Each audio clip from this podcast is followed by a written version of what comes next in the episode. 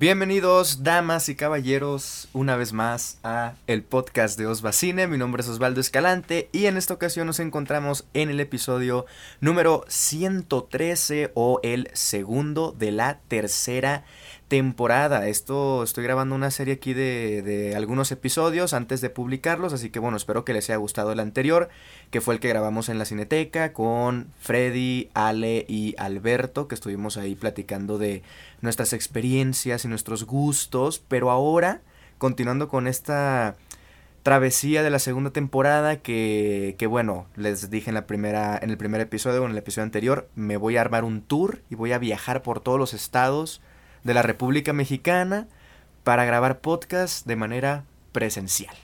Eh, ya vine de la Cineteca y ahora vamos a otros rumbos de la Ciudad de México, no diré para no doxiar, pero estamos aquí con el buen Riva. ¿Cómo estás, amigo? Hola, hola, ¿qué tal? Buenos días, tardes, noches, en el momento que nos estén escuchando. Muchas gracias por la invitación. Bueno, no sé si llamarle invitación. Claro, claro. Es, es como algo extraño. Sí, a es, ver, les, es, es, extraña esta situación. Les ¿no? explico, nosotros, bueno, estoy grabando aquí en, en casa de Riva con su micrófono, con su computadora.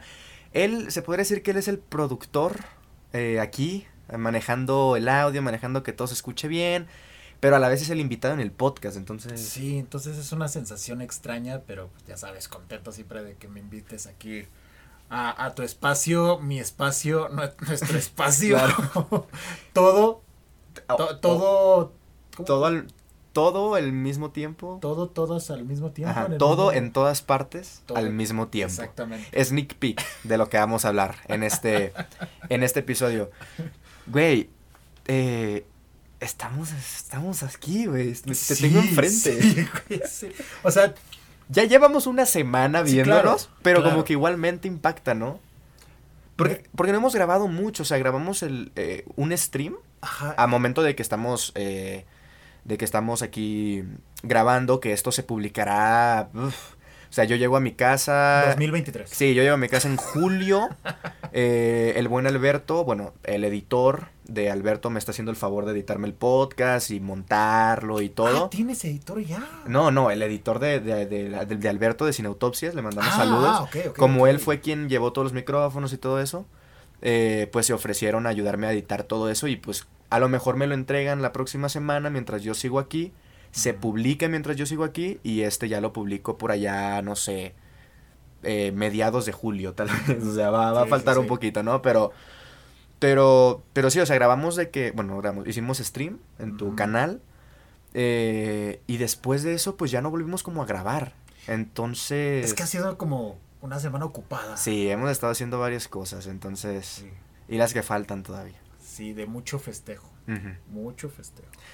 Y, este, y estar también, bueno, en tu, caso conociendo la, la ciudad, que, que no sé cómo tal cual haya sido tu experiencia hasta el momento, pero pues, según yo sí has como tocado puntos importantes de- del Distrito Federal, Ciudad de México, CDMX, como le quieran llamar. Yo le digo Distrito Federal porque viejo, pero según yo sí has conocido como lo importante. lo Sí, ya he- ah, quiero hacer un episodio más adelante hablando a profundidad de mi experiencia en México, pero pues ya visité de que el Zócalo, de que eh, Bellas Artes, no, no, no por adentro, pero, pero bueno, eh, igual por fuera está muy bonito.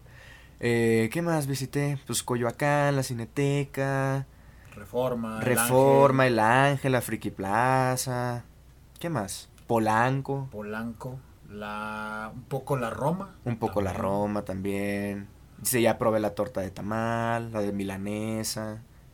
Ya me dio chorro. ¿Por, por qué mencionas la de milanesa? Que allá no hay milanesa. Ah, no sé, pero según yo aquí también es como muy popular. ¿o no? Ah, sí. No sé, digo yo. Bueno, no, Capaz, no, te sabría decir. O sea, sí hay mucha milanesa, pero no es como que típico. tí- O sea, típico la torta de chilaquiles, por ejemplo. Ok, eso no lo he probado. O las quesadillas. Sin queso, sin- por Dios. Sin queso porque son quesadillas. ¿Cómo que porque son quesadillas? que- que- que- pues claro que son quesadillas. Quesadillas sin queso. Quesadilla pero es de que hongos, lo quesadilla dices- de, de pollo. Lo dices muy obvio, no es obvio. No, claro que Ustedes son obvio. los raros. Claro, de, de hecho, este capítulo se va a tratar de quesadillas con o sin queso. Vamos a, Va a hacer ser un el dilema, el Sí, dilema. sí. mo- sí, sí, sí. Vamos a terminar este episodio ya con la respuesta definitiva. Dilema filosófico. Pero bueno, a ver, de dilemas filosóficos va a haber tal vez en este episodio. Pues, Porque no le he dicho arriba de qué trata. Él No. piensa que trata de lo que acabamos de ver ahorita saliendo del cine y sí. No, en realidad no sé de qué va a tratar. O sea, me imaginaba que sí, ujú, pero... va a haber otras cosas. No sé cómo le voy a poner de título a este episodio. Eh, porque técnicamente está incompleto. Se supone que vamos a ir a la cineteca el domingo, ¿no? Así es. Eh, bueno, pero, pero bueno. ¿De qué va a tratar este episodio? No de una película, va a tratar de tres películas. eh, que es básicamente lo que he visto en cines. De lo que, bueno, no, entonces cuatro películas. No me acordaba que ayer vimos otra. Ah, cierto. Sí, Cierto, vamos, cierto. vamos a hablar aquí de varias películas. eh, no sé cuánto vaya a durar, no sé cuánto nos vayamos a, a extender en cada película. Porque una, por ejemplo, no la vio, no la vio Riva.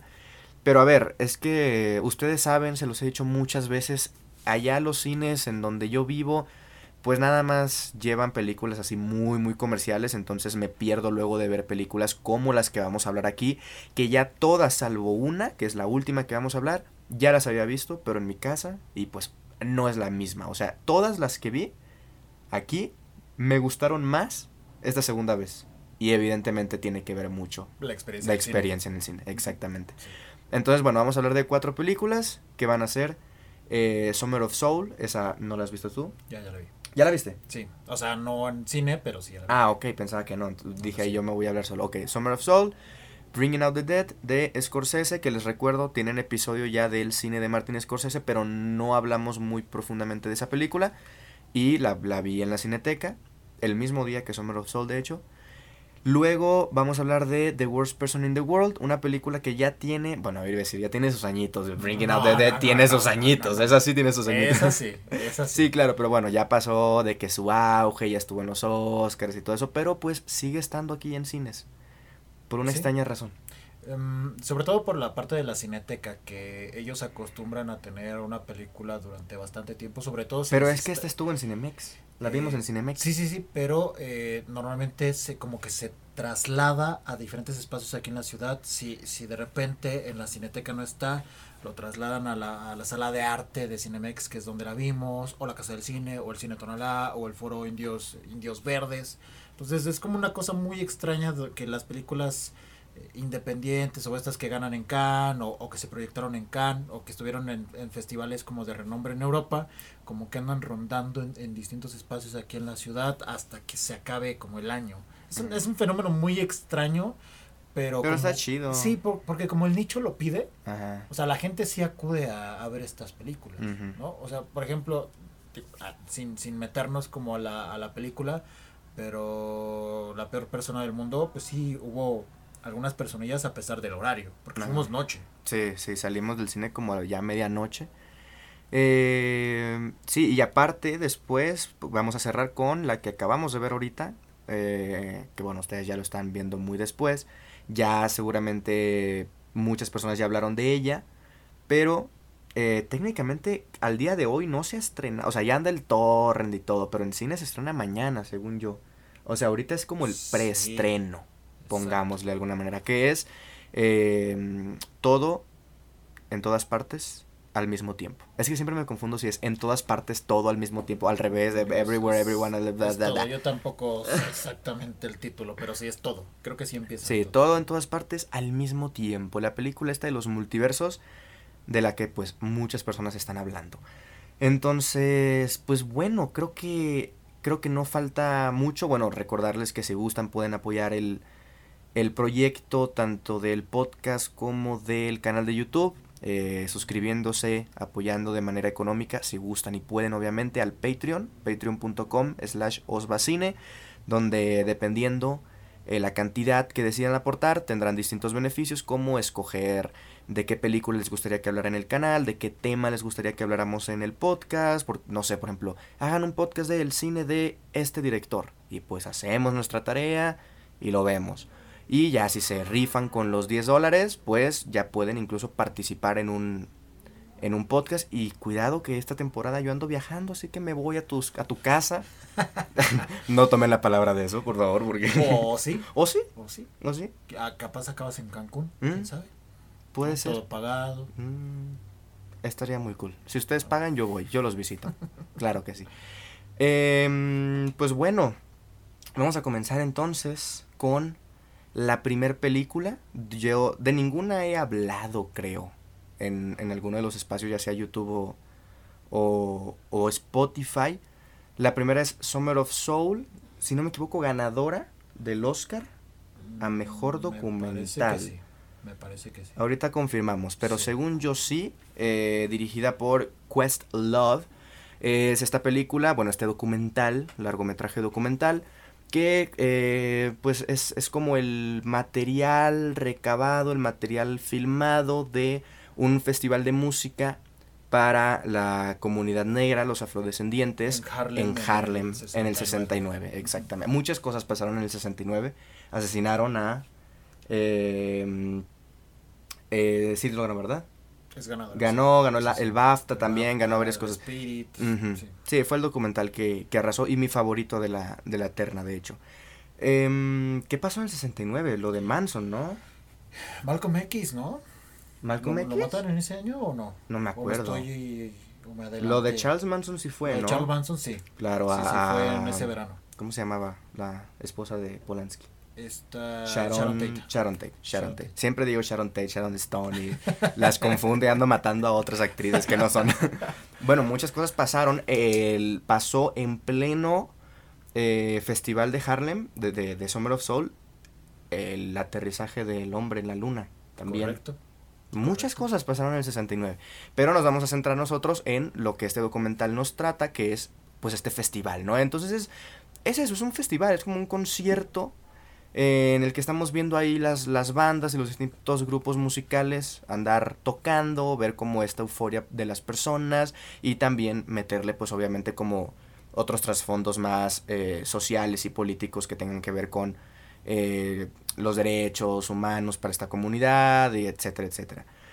De hecho eso me gustó mucho porque, a ver, es, es evidente que son importantes, ¿no? Como todos estos temas, pero muchas veces como que los documentales eh, como que se enfocan tanto que no voy a decir que es inclusión forzada, no, no, nada de eso, pero como que últimamente ha habido tantos que es muy difícil que uno destaque por el otro Exacto. en este tipo de documentales de, de, de contextos sociales o por ejemplo en películas mexicanas que también muchas tienen como estos mensajes eh, políticos sociales como que luego se hacen tantos que ya es muy difícil que poco a poco vaya sobresaliendo uno lo que me gusta mucho de esta es que si bien tiene como estos eh, mensajes y, y, pues momentos en los que yo que sé están aterri- está aterrizando el hombre en la luna van al festival de Harlem y les preguntan qué opinan y pues las personas es como de pues está bien pero yo me la estoy pasando chingón aquí Exacto. el dinero que pudiste utilizar para e- el dinero que utilizaste para eso lo pudiste haber utilizado para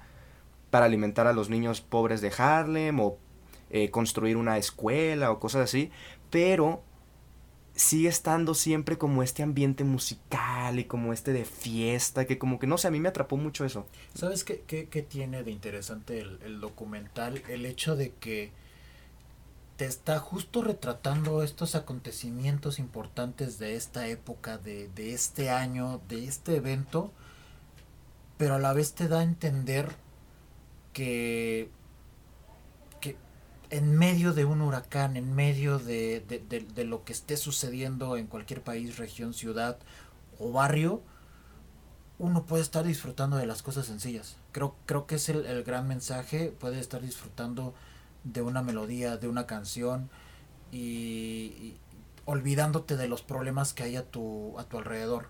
O sea, sí hay como este mensaje de eh, en, en pro de los derechos para la comunidad negra en Estados Unidos, etcétera, porque pues, finalmente para esto era el, el festival, por eso le nombraron el Woodstock negro. eh, pero que les fue mal con eso o sea Que- na- nadie sí. nadie quiso ir a porque a ver es como este cómo se llama perdón el festival el otro el Woodstock negro Eh, se llama o sea el nombre que acabas de decir el Harlem. no Ok. O sea el Woodstock es, es Woodstock, Woodstock, sí. Woodstock ok. Woodstock, sí disculpen la pronunciación si acaso lo estamos diciendo sí, mal. sí, sí, sí. Eh, es, es otro festival que se lleva a cabo de que el mismo día o no sé los el mismo año ajá. y entonces como este no, el de, el de Summer of Soul no tenía como eh, repercusión en televisión o cosas así, porque sí se ve que hubo de que, no me acuerdo si decían 40 mil personas en el festival o algo así, pero no tenía como esta difusión en televisión o cosas así. De hecho, este material, lo que vemos, el que está grabado, dicen que lo intentaron vender y que no, nadie quiso. Por más que le pusieron, no, lo vendemos como el Gusto negro. No, tampoco, o sea, y hasta ahorita, ya Questlove, que es el director, pues ya como que lo saca, ¿no? A la luz, pero pues habla de, de todo esto. Pero, ajá. Sí, no, y justo, justo estaba recordando estas partes donde le intentan vender, están intentando como darle promoción. Y también es esta parte de, eh, pues obviamente no lo, no lo aceptaban o no le daban como esta difusión por lo más importante era ver a los hippies de la supremacía blanca, por decirlo de, de, una manera como, como jocosa. Pero pues obviamente por eso no iba a tener repercusión y se quedó como en una especie de nicho en, en, Harlem. O sea, Harlem siempre ha sido como, como este barrio, este, este pequeño espacio de seguridad para la raza afroamericana. Y tanto cultural como social, como político, es como este pequeño resguardo, esta, esta, esta y uno que otro puertorriqueño, ¿no? Si no me equivoco, sale ahí Lin Manuel Miranda también. Bueno, sí, ya, ya, más acá. sí, exacto. Ya más para, para estas épocas, ya tipo los, los mediados de los 70s, 80s, ya cuando justo viene esta migración eh, cubana, que ya de ahí empiezan a, a llegar eh, diferentes personas de otros países de, de Sudamérica, de, de, Latinoamérica, del Caribe, del Caribe y todas estas regiones. Eh, pero en realidad Harlem, Harlem siempre ha sido representado como un espacio de seguridad para la, para la raza negra. Y, finalmente creo que una de, la, de las... Em, de, de, este como hecho de, de, o esta necesidad de sacar el documental era para ver la relevancia que tuvo para la comunidad afroamericana, no tanto para el mundo, sino la relevancia que tuvo para, para ellos como tal, ¿no? En comparación con, con Woodstock, que fue para el mundo, pero ellos tuvieron su propio... Que no fue poco, o sea, este, este, festival sí es como una especie de... No sé si sigue haciendo. ¿El festival? Ajá. Mm, según yo mutó en, distintos festivales. Por ejemplo, hay muchos festivales de jazz allí en, ah, concreto. Fue como mutando y se fue transformando. No sé si específicamente ese festival, pero sí sé que se fueron derivando otras cosas. Ajá, sí, pero por ejemplo, ese en específico, el del 69, sí fue como. Se sintió como una especie de liberación para la comunidad, porque incluso en la.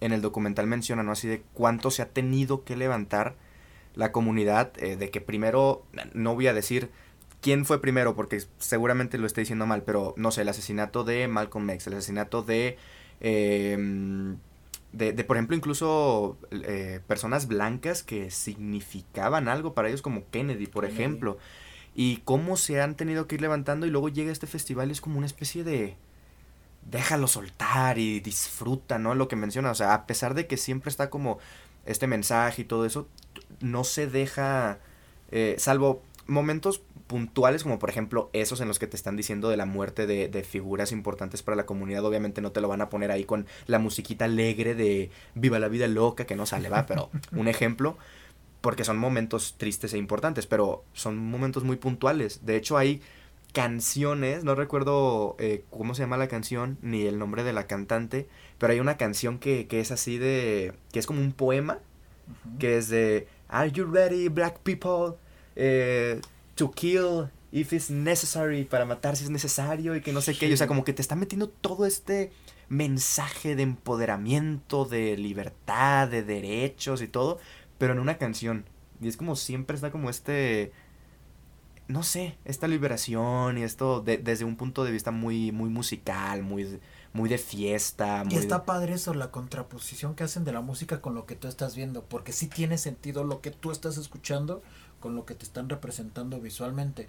Que bien se podrían haber agarrado de, del camino fácil y nada más ahí estar escuchando la, la música que se escuchó en el festival, ¿no? Que, que, pudimos, bueno, nosotros no, pero que ellos pudieron eh, vivir esa experiencia en aquella época y, colocarla como de fondo nada más como de música de elevador, pero no, en realidad aquí sí hay una idea de, de, lo que estás viendo con lo que estás escuchando. Y es o sea, cumple el título, es Summer of Soul. Claro. eh, o el festival que no pudo ser televisado, algo así, no recuerdo cuál es el nombre completo. Pero, o sea, estamos viendo el festival. Y eso es lo chido. O sea, estás, estás disfrutando de la música como protagonista, no como dices tú de que, ay, pudieron haberlo dejado de fondo o pudieron haber puesto música súper triste, ¿no? Para cierto momento en el que te dicen algo, cosas así como muy, muy impactantes. No, o sea, la música ahí sigue y está chido y, y es muy disfrutable. Y me gusta que no, que no se abusa tampoco como de este recurso de que la película empieza y termina con, no recuerdo el nombre, pero es un, pues una persona que como que le empiezan a poner la, de que tú estuviste en el festival, te vamos a poner el documental, haz de cuenta. O sea, te vamos a poner el festival y tú nos vas contando qué te va vaya provocando, como esos sí. recuerdos y todo eso. E- ese vato sale algunas seis veces, o sea, no sale mucho. Empieza en algunos puntos intermedios, te dice qué estaba sintiendo y cosas así. Y al final, que me encanta cómo termina, güey. De que sabía que no estaba loco, pero ahora lo confirmo. O sea, esto sí pasó y fue hermoso. Y, y lo cómo termina. Que- y qué hermoso fue. O sea, y, y termina y la música y los créditos y está- la Co- neta co- disfruto. co- es que lo recordaba como si fuera un sueño. O sea, justo, Claro, ajá. justo, justo como. Por, por lo mismo de que no pudo ser televisado y que no están como estas pruebas físicas tangentes. Se es quedó como- en su memoria. Claro, es así ya. como. Y ya pasaron muchos años. Sea, es del Ujú. 69 al 2021 que se estrenó el documental. Y, y verlo otra vez es como, no mames. sea, Es, no, no recuerdo exactamente en qué serie o en qué película vi esto. A lo mejor lo vimos en alguna de las películas que, que pudimos observar en estos días, ya tú me recordarás. Eh, pero no, no recuerdo a qué personaje le escuché esta frase de... eh, creo que fue en alguna entrevista que vi mientras estaba en el celular o algo así. Que mencionaban que las, las nuevas generaciones como que no tenían esta parte romántica de guardar estos recuerdos a partir de la pura memoria. Porque, pues, en, por ejemplo, en mi época yo sí crecí en- en un momento en el cual pues no había teléfonos celulares, no había algo como para poder grabar el momento que estabas viendo con una fotografía o con un video, era todo a través de, de pura experiencia que tenías que grabar con tu ojo y listo, con tu oído, con el olfato y, y hasta ahí, pero finalmente pues el paso del tiempo no pasa en balde, la- estas memorias se van de cierta manera desgastando, van, se va acumulando en, en tu cabeza y de, repente se empieza a tornar difuso. Es como si intentaras recordar algo que, que viviste en primaria, por ejemplo, que a lo mejor tienes la noción, pero viendo una foto quizás como que te viene el recuerdo completo de, ah, pasó esto y esto y esto y esto. Y con esta persona justo es, es lo bonito, ¿no? Porque a, a- la par como que tú le estás sintiendo con él, porque lo estás viendo en las imágenes y aparte él está contando la experiencia de, ¿no? Es una muy buena conjunción y, y creo que es una, una especie de, de analogía de lo, de lo que pudimos vivir personas pre tecnología pre-celular, pre como todas estas cosas que pueden generar ciertos registros, puede quizás podemos conectar de mejor forma, ¿no? En este sentido y a las nuevas generaciones pues darles a entender el cómo Y darles un contexto también. también darles contexto y, y, y hacerles entender el cómo lo vivíamos, ¿no? No nada más este tipo de eventos, sino el, el simple hecho de, pues, de salir a jugar a la calle, el, estar jugando a las escondidas, ¿no? Dejarlas, no había consolas en ese entonces, bueno, sí había consolas, pero no era para los ricos, ¿no? Entonces, salir a la calle, jugar a las escondidas, era eso, era eso tal cual. Sí. Eh, ¿tu ¿Fue tu favorito de los Oscar? Estaba Flea, eh, Summer of Soul, Attica, que Attica creo que era el de... la de las fábricas. Ajá, las fábricas chinas. Sí, Ajá, la maquinaria china. Eso estaba interesante. Ahí van tres. Estaba... No me acuerdo de los otros dos, güey.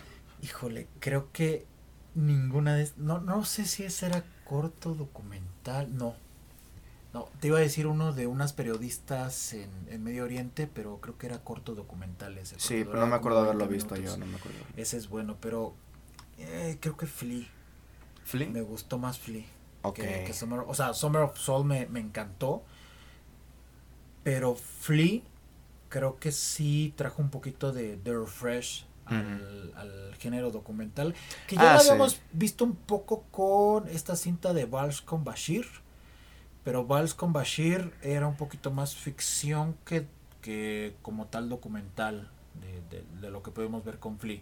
Entonces por eso yo, yo le daba más crédito a, a esta como versión animada documental anecdótica. Pero Summer of Soul no se queda atrás. Así que bueno que ganó. No me molesto que Sí, la sí. Mi experiencia, esa la vi en la Cineteca, en la sala 1, que si no me equivoco es la más grande de todas. Las salas de la Sí. Cineteca puede ser. Sí, sí, sí. Con, yo calculo, un 60-70% de audiencia. Ah, es muy si buena no es que más. Muy La verdad entrada. fue muy buena entrada. Y, y no sé, muy bonito ver que en la Cineteca la gente no se para cuando empiezan los créditos, sino hasta que se acaban los créditos. Sí, ahí sí respeto. Ahí sí Ahí respetan. Y, y de hecho, si te das, bueno, no sé si te diste cuenta, eh, solamente viste, has visto dos películas en la Cineteca, ¿verdad? Eh, sí. Casi no hablan. Casi- no, no, O no. prácticamente nada. Nada. Sí, eso iba a decir que muy bien portadas las Muy personas, la verdad. Sí. Queremos ir a ver eh, otra película en la Cineteca el domingo, pero bueno, no va a poder estar en este podcast. Eh, y será probablemente, si está a buen horario, de El Señor del que vamos a hablar a continuación. El mismo día, eh, Riva y yo nos vimos Bringing Out the Dead o Vidas al Límite. Tremendo nombre. Aparte, yo no, no sab- bueno, no sé si tú, yo no sabía el título en español. No, yo tampoco. Es- me te voy a contar la historia. Eh, yo me metí a la cartelera a ver qué había. Y, y le daba para abajo y dije yo sí, porque ahí estaba, ¿no? De que clásicos de Martin Scorsese y yo, no, pues a lo mejor no lo, lo están anunciando apenas, pero va a ser en julio. O a lo mejor ya pasó y se les olvidó quitarlo. Eh, y estoy dando la- en la de esta y veo una que dice Vidas al Límite y veo a Nicolas Cage y yo, ah, mira, sacó nueva película Nicolas Cage. Ni cuenta me doy hasta que después le pregunto a Ale y me dice, ah, pues mira, aquí está esta de Scorsese y yo, ¿cuál? Vidas al Límite. Ah, no mames, pues es Bringing Out the Dead, güey. Pues en cuál otra sale Nicolas Cage. Y, y ya decidimos entrar a esa. ¿Qué nombre, güey? Es, es que es el nombre que le pondrías a cualquier película. ¿De qué año es? Eh, Es del 99, si no me equivoco. Ah, pues por eso tiene ese nombre. Sí. Es que en los noventas los que hacían las traducciones y, y los que ponían los nombres a las películas. Todavía, güey. No, pero antes más. Antes hacían unas cosas extrañísimas. O sea, te, si ahorita te, con- te cuentan con el título la película, antes era peor. Y aparte te contaban la película y le, agrega- le agregaban un extra, algo así que- como el, el viajero del tiempo. Dos Pe- puntos. dos puntos perdido en distintas épocas. O Ajá. sea, por, por poner un ejemplo burdo, ¿no? Eh, antes de seguir con esta, sí, escribiendo con fuego. Era una de las de, los documentales nominados. Estaba Attica, Summer of Soul, escribiendo Ah, con fuego. ese fue el que no me vi. me- no me vi uno de los documentales, yo creo. Y, y, y Ascension también. Ese sí, Ascension sí lo viste, ¿no? Ascension al parecer es el de. O ese es el de- Ascension es el de las. el de, Ajá. la- el de las. El de las maquinarias. sí, lo- Y Ática es. Ah, ah, ah, Ática es esta película de. También como de. De los prisioneros. Mm, También- ah, estuvo muy bueno ese también. El, el- el que recopilaban este na- narraciones de, de esta como fuga en esta prisión. Sí, ¿no? que hubo una fuga Sí. y que hubo un chingo de muy muertos. bueno sí, también. estuvo bueno también. Pero escribiendo con fuego, digo, añadiendo un poco, fue mi favorito. Pensé que era corto documental, pero no. Fue mi favorito por todo lo que representa este pequeño grupo de periodistas mujeres en la India, si no me equivoco, o pongámosle Medio Oriente para no regarla, y, y estar batallando tanto con la comunidad del periodismo que está atrapada en, en, pues, simplemente por hombres, o sea, no dejan que las mujeres se metan como en ese rubro, y además el peligro que ellas corrían porque empezaron a destapar muchísimas cosas que no le convenía al gobierno. Un documental que eh, si en su momento tienen la oportunidad de ver con un mensaje poderoso y, y te da un pavor horrible el estar viendo una, las atrocidades que pasan en esas regiones y dos, lo que le sucede a ellas por estar contando la verdad. Increíble el documental. Increíble. Sí, yo, yo no lo vi porque creo que cuando me los vi, me los vi la misma semana, creo que aún no estaba en torrent o no sé si no encontré los subtítulos. No me acuerdo, pero, pero sí no lo pude ver. Eh, bueno, Bringing Out the Dead, mismo día que Summer of Soul, ya en una función un poco más noche, ya con Riva, Summer of Soul no la vimos juntos. Y, y ojo aquí, primera película de Scorsese que veo en cines. ¿Por qué el énfasis? Porque bueno, ustedes saben, ya lo he dicho y lo dije el episodio de Scorsese, es mi director favorito. Y nunca había podido ver una película de él en cines porque eh, Silencio del 2016, ni sé la verdad si se habrá estrenado por aquellos rumbos. Y si se estrenó, pues yo ni en sea, en aquellos años no, no estaba metido, pues. Fíjate, aquí en pocas salas estuvo Silencio. Sí, y aparte tuvo muy poco, muy poco recaudación taquilla. Entonces, seguramente si estuvo, estuvo una semana, tres días, el fin de semana y ya. Te aseguro que la cineteca sí estuvo. Mm. No, ¿sabes qué? Puedo poner las manos en el fuego que no estuvo allá donde yo vivo, porque es una película de casi tres horas. Súper lenta, de Scorsese.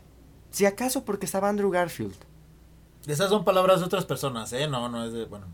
¿De qué? O sea, el que lento. ah, claro, ajá, sí, sí, no porque yo piense eso. Es, es, mi, es top 3 de mis películas favoritas de Scorsese.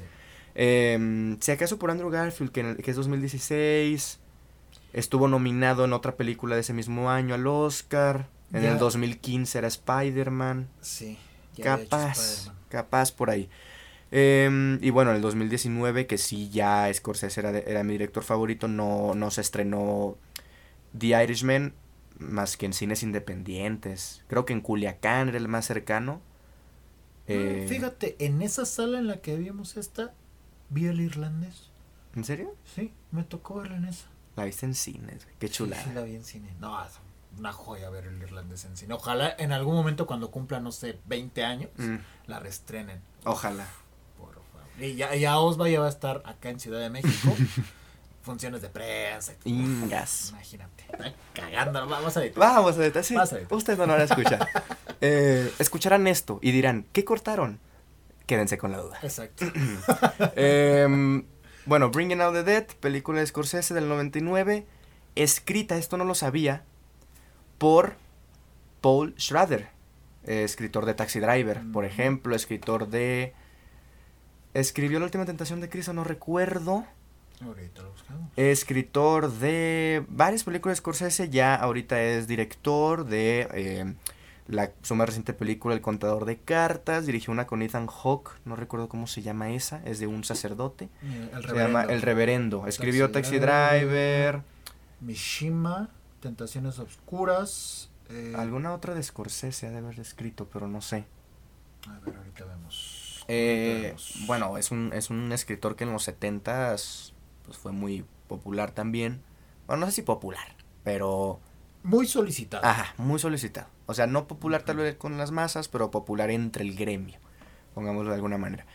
Y bueno, protagonizada por Nicolas Cage. Yo no recordaba que salía el el que le hace del amigo este gordito, ¿cómo se llama el actor? Ah, eh, este, Goodman, John Goodman, y, y, salía también Patricia Arquette. Raging Bull, escribió Raging Bull. La última tentación, la última de, tentación Cristo. de Cristo. Y the Dead. Y Taxi Driver. Sí, bueno, un guionista recurrente. Obsession de, de Brian De Palma también se ah. escribió. Mira, no sabía. Eh, a ver, tú cuéntanos de qué trata esta. Trata eh, el buen. Se fue el nombre. Nicolas Cage. Nicolas Cage es un conductor de ambulancia, el cual tiene un trauma, eh, creo que eso sí se puede contar, de haber perdido anteriormente a un paciente mientras le, le, atendía y esto le empieza a, traer diferentes problemas de insomnio, problemas de, de, estar como percibiendo ciertas cosas mientras está en su, en su andar nocturno en esta ambulancia, lo que le hace como estar perdiendo la, la cabeza constantemente, estar cayendo como en diferentes comportamientos muy extraños. Eh, estamos viendo como la, la vida de, de estos médicos en ambulancia que, que tienen en em, que, que, van como revisando o están atendiendo diferentes casos como muy muy variados muy crudos muchos de ellos muy muy crudos y, y definitivamente que a estos paramédicos les va quitando como esta parte de sensibilidad que uno podría tener si, si ve a una persona que, no sé, se está desangrando o que está muriendo. El hecho también de cómo vemos a Nicolas Cage, cómo va percibiendo la, la, la muerte mientras va avanzando la película, cómo hay como esta, esta parte de, de ya no siente absolutamente nada, ¿saben? Es, eh, la, ve como de una forma indiferente. Entonces es la vida nocturna de, de, un paramédico en una ambulancia y con sus diferentes compañeros. Inicialmente lo vemos con John Goodman y posteriormente va intercambiando de, de compañeros conforme va avanzando la, la, cinta. Conoce a una chica en uno de los casos que, que atiende que de cierta manera funciona como este respaldo, como esta zona de, de seguridad que él eh, a futuro en, en, la trama va a necesitar para poder salir del hoyo en el que se encuentra, porque finalmente él se siente responsable de lo que pues ya habíamos de lo que ya les había mencionado, ¿no? Se siente culpable por esta muerte que le empieza a traer como diferentes achaques. Está basada en una novela de Joe Connelly. Ok. Mm, que por lo visto no ha no ha hecho más. No ha o sea, no sé en novela, pero adaptaciones al cine, ah, okay, no. Okay, okay, en novelas no lo sé, la verdad. Eh, bueno, a ver. Yo ya la había visto. No recuerdo cuándo. Yo creo que pues por el 2020 o por allá. No tenía mucho. Y me había gustado. Forma parte como de esta trilogía de.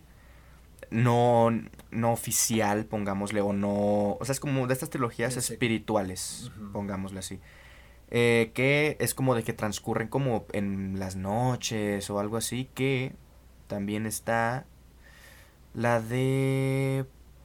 Ay, no me acuerdo cuáles, cuáles eran las otras. O sea, me acuerdo de una y se me fue el nombre. La de After Hours. After Hours, sí. Y la otra no recuerdo cuál, cuál es la ¿Taxi Driver, quizás? O... ¿Podrá ser Taxi Driver?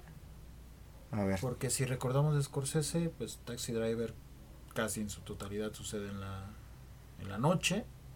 -huh. Según yo, sí forma parte de esta, de esta trilogía. Um, bueno, busco en Google y no me sale, entonces no sé. Puede ser que sea esa. Puede ser que sí. Si no, nos acabamos de inventar una nueva trilogía. ¿Por qué no? Para eso están estos espacios. Exactamente. Para Exactamente. crear tendencias. y me había gustado. Pero esta vez que la, la volví a ver, evidentemente fuimos, lo, compramos los últimos dos asientos de la sala. Tal cual eran los, los últimos. Nos tocó, neta, bien separados. Menos mal no hubo dos asientos ahí en medio que no, que no entraron las personas que lo habían comprado y nos pudimos... Os va cazando que no o sea, las personas. Yo, uf, ya pasaron 20 minutos de película, ya me está doliendo el cuello y no veo que entren estos dos. Vámonos a ver bien la película. Y, y a ver, eso se lo dije arriba. Me sorpre... Bueno, ahorita ya no tanto, supongo. O sea, como que sí subestimé un poco la cineteca y el público de la cineteca. Pero el hecho de que se llenara de que una película ahí de Scorsese uh -huh. me alegró, pues me alegró. Y no es como la película de Scorsese, no es como la película más popular o la mejor calificada o cosas así. Entonces, pues no sé, como que supongo yo que así le fue también a las otras películas del ciclo que está haciendo la Cineteca con Scorsese, que no me acuerdo cuál fue la primera que estrenaron eh, en junio. La segunda fue, déjame te la busco, que, porque la otra vez no supimos cuál era la película. Y en lo que lo buscas, es que es justo el fenómeno que, que tiene la Cineteca Nacional. Normalmente entre semana quizás haya menos afluencia. Kundun. Kundun. Kundun es la segunda Kundun. película. Luego esta y el próximo fin de semana es eh, Gangs of New York. Uy. Que es la que queremos ver, si está a buen horario, porque esa sí dura casi tres horas. Es, sí, híjole. Sí, ojalá esté a buen horario. Oh, esperemos que sí. Normalmente está Porque esta estuvo las, a las 8. Va a estar a las 8 seguramente también, Pandillas de Nueva York, porque a la Cineteca le conviene. ¿no? Y esas yo creo que sí hay que comprar los boletos con anticipación, sí, sí. ¿eh? Porque se van a acabar. Sí, esas sí, se van a acabar. Sale DiCaprio, sale Daniel de Lewis. Sí, sí, sí. Uh -huh. Ya estamos hablando de la Cineteca, que era justo de lo que estaba mencionando entre semana también hay muy buena afluencia de público, pero no tanto como los fines de semana, pero aún así entre semana sí vemos como a la gente buscando propuestas nuevas, diferentes, no, no, no necesariamente tiene que estar el nombre de, de Scorsese como para que la gente vaya a ver una película en, en la cineteca. Y es lo bonito de estos espacios, al ser de nicho, Estamos hablando de que tiene un total de 10 salas, la Cineteca, si no me equivoco. Creo que sí. Tiene 10 salas, de bastante tamaño, de buen tamaño las, las salas que, que al menos a mí me ha tocado visitar. Si no me equivoco, de las 10, quizás 7, 8 me, me han tocado. Y de todas las funciones a, los que, a las que yo he acudido, casi siempre están arriba del 60% de, de ocupación, casi siempre. Me ha tocado ir igual entre semana en la noche y está bastante llena la salita, sea un documental ruso o ucraniano de los años 70, la, la, sala está ahí casi a tope. Entonces es lo bonito de este lugar. Y una de las cosas que yo le comentaba a Osva, el hecho de que tú sales de la sala y no nada más tú eres el que estás platicando la película, sino estás escuchando a los demás de, no, sí, es que esto que se contó, etcétera. Y, y, y es que en, en, la cineteca lo que me gusta mucho, que, a ver, en ese horario tal vez no va, pero eh, tiene tantos restaurantes sí. que es como sales y te puedes ir a echar una cheve o te puedes ir un a cafecito. un cafecito y, o comer y ahí la platicas y estás como todavía en este ambiente de la cineteca y lo claro. que envuelve y todo eso, entonces, no sé, está muy bonito la verdad. Pero bueno, hablando ya de la película, ¿ya la habías visto? Eh, justo era lo que ah, te iba sí, a mencionar.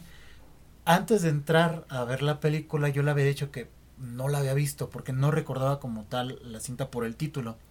Pero una vez que la empecé a ver, empecé a recordar pequeños fragmentos. No la había visto completa. Seguramente en algún momento la pasaron en televisión abierta y la pude ver. Casi estoy seguro que la vi en Canal 7 que por ahí la, seguramente la, la, la, la, proyectaron.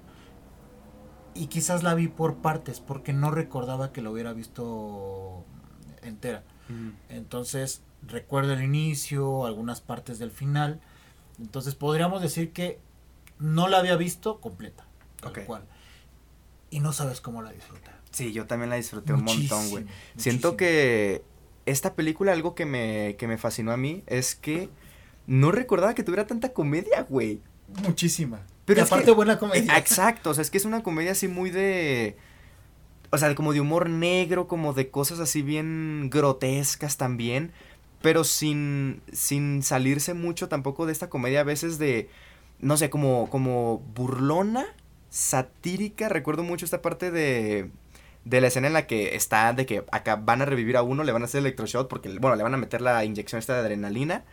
Y, y, el vato es del el, el, paramédico así de, y pidámosle a Dios y que la mamá, porque, y, y agradezcámosle a Dios porque, no mames, o sea, tiene un montón de, de, de, de escenas, secuencias muy graciosas eh, y, y, algunas como te pones a pensar y es medio ton, o sea, tontas, entre comillas, a veces, de que no sé, de que el, el vato está enamorado de la que les avisa por la, por la radio donde hay un accidente que casualmente tiene el código Love.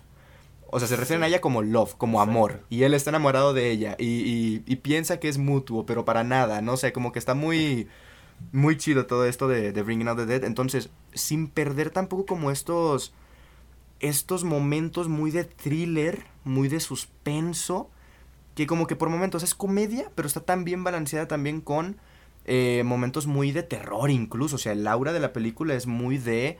Eh, yo, yo, le comentaba arriba, hablábamos un poco de cómo entra en la filmografía o en el tipo de cine de Scorsese, que en cuanto a... Estética. A montaje, por ejemplo, en cuanto a cómo está ordenado todo, ah, sí. es más más para acá. Sí, más posterior a los noventas quizás. Sí, sí, ya a principio de los dos mil, o sea, ya una película así como muy frenética, muy de ir para arriba y arriba y arriba y arriba, pero en cuanto a estética, en cuanto a cómo, por ejemplo, no sé, los colores o la iluminación esta veces como muy, muy, muy saturada, o, o, pues la propia estética de cómo está la, la ciudad, no recuerdo qué ciudad era, si probablemente sea Nueva York, eh, de que, o sea, es en las noches, son barrios pobres y violencia y me recordaba mucho, por ejemplo, a un, a un taxi driver. Entonces como que tiene mucho esta también como poniéndonos mamadores, dicotomía de, de estilos, de por un momento estamos viendo una película Scorsese de los setentas y por otra parte estamos viendo, pues eso, una de los del 99, una de más para acá. Podría servir como un puente, ¿sabes? Sí, y, y, y me gusta porque lo vimos, o sea, había personas en la cineteca ya adultos, uh -huh. incluso había personas, al lado mío había una, una ya, pongámosle casi anciana, o sea, ya una señora adulta mayor. Uh -huh. y, y, me dio gusto porque pues también estaba gente de mi edad, por ejemplo. Claro. Y es como, dices tú, este puente de la filmografía de Scorsese que encaja muy bien ahí para, para los dos tipos de público. Y, y- y es justo como esta evolución que, que siempre está en constante evolución el cine de, de Scorsese, siempre. Sí, no, y el que diga que hace lo mismo siempre, no. El que diga eso, la verdad, que, que se joda. Eh, no, pero, pero es que es justo eso, a- al tener como, como esta parte estética de su cine de los 70s, de los 80s, yo, yo le decía a Osva saliendo de, de la sala que la ponía en, en cuestión de ritmo, en cuestión de montaje, en esta bolsita de lo que pudimos ver con... con Le rezamos a Hugo. Thelma Schoonmaker, ¿eh? Sí, sí, siempre. Sí, la siempre. editora de cabecera La de editora, la Scorsese. editora. Eh, la ponía en la bolsa de Hugo y los infiltrados. En cuestión de ritmo, de montaje. ok, ok. Sí, sí, de, Sí, de- sí. de ritmo y de montaje la ponía por ahí.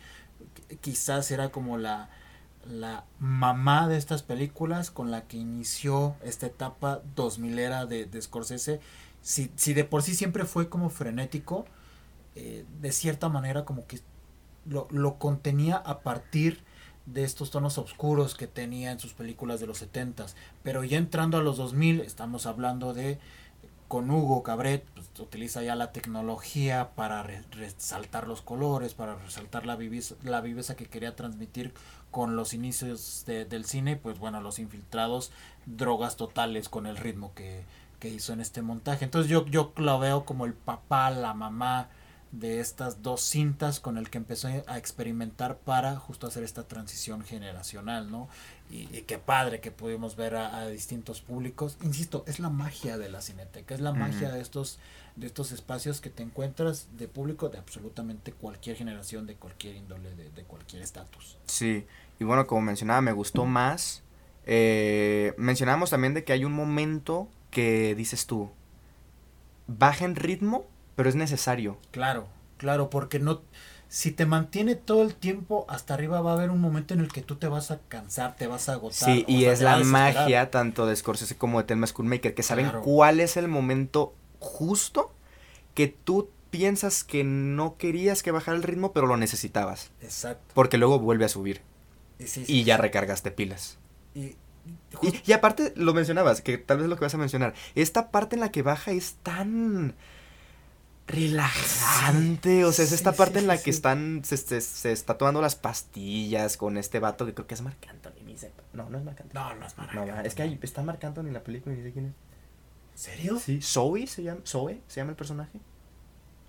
Ah, Búscalo. ahorita lo No sé, pero es ¿Cómo Marc? Anthony, sí, sí, sí. Pero no sé si sea ese el personaje. Pero es tan, es tan necesario y es tan relajante este momento que. A ver, al final de cuentas, nosotros como espectadores estamos viviendo lo mismo que Nicolas Cage como protagonista. Si él está queriendo renunciar de su trabajo porque no duerme y porque siempre está muerto en vida, como se dice por ahí y todo, aún así nosotros estamos de la misma manera. Y cuando él está como descansando, o drogándose, o relajándose, o lo que sea, nosotros también lo sentimos de esa manera. Entonces, no sé, como que me encanta eso. Sí es, ¿no? ¿El vato o Pero, no? pero ¿qué personaje era? Pues es que no me acuerdo. ¿No es el personaje de el, el que El- les vende las drogas? ¿No? No, ¿El de la no coleta? sé, el de la coleta. No sé, digo yo. ¿O, o no será el, el, el loquito? Es que justo estoy pensando que es el loquito. Puede ser. ¿no? Sí es. Sí, es el loquito. Sí, es el ¿verdad? loquito, es el loquito, güey. el loquito este de las rastas. ¿Qué le, qué le pasó a Marc Anthony? Sí lo... Wow, creo que sí era el loquito, ¿eh? Sí, sí, creo que sí. Sí, y sí, lo hace sí. muy bien, güey. Lo hace muy bien, sí. Mira, es que esta película, no, obviamente sin demeritar a Nicolas Cage, que lo hace muy bien, los personajes secundarios, híjole, Funcionan. funcionan de gran manera para llevar No están por encima de los protagonistas, No, pero tienen- funcionan. Tienen para- personalidad, son graciosos, son interesantes. Está muy chida, la verdad, la película. Sí, sí, sí, sí. Y yo, yo también destacaba un poco al, al momento de salir de la sala. Ya sabemos de la maestría que tiene Scorsese para poder eh, resaltar ciertas, eh, digamos, cuestiones mentales, sentimentales o emocionales de un personaje a partir de la estética, a partir de, de un encuadre. De repente la fotografía que utiliza la iluminación y los elementos que hay alrededor para transmitir sin necesidad de diálogo lo que está sintiendo Nicolas Cage eh, esta sensación de que le están persiguiendo las almas que ha visto morir a través de, de iluminación que tiene atrás de él. Eh, estos montajes psicodélicos de, de las almas saliendo del, del, del, de la calle.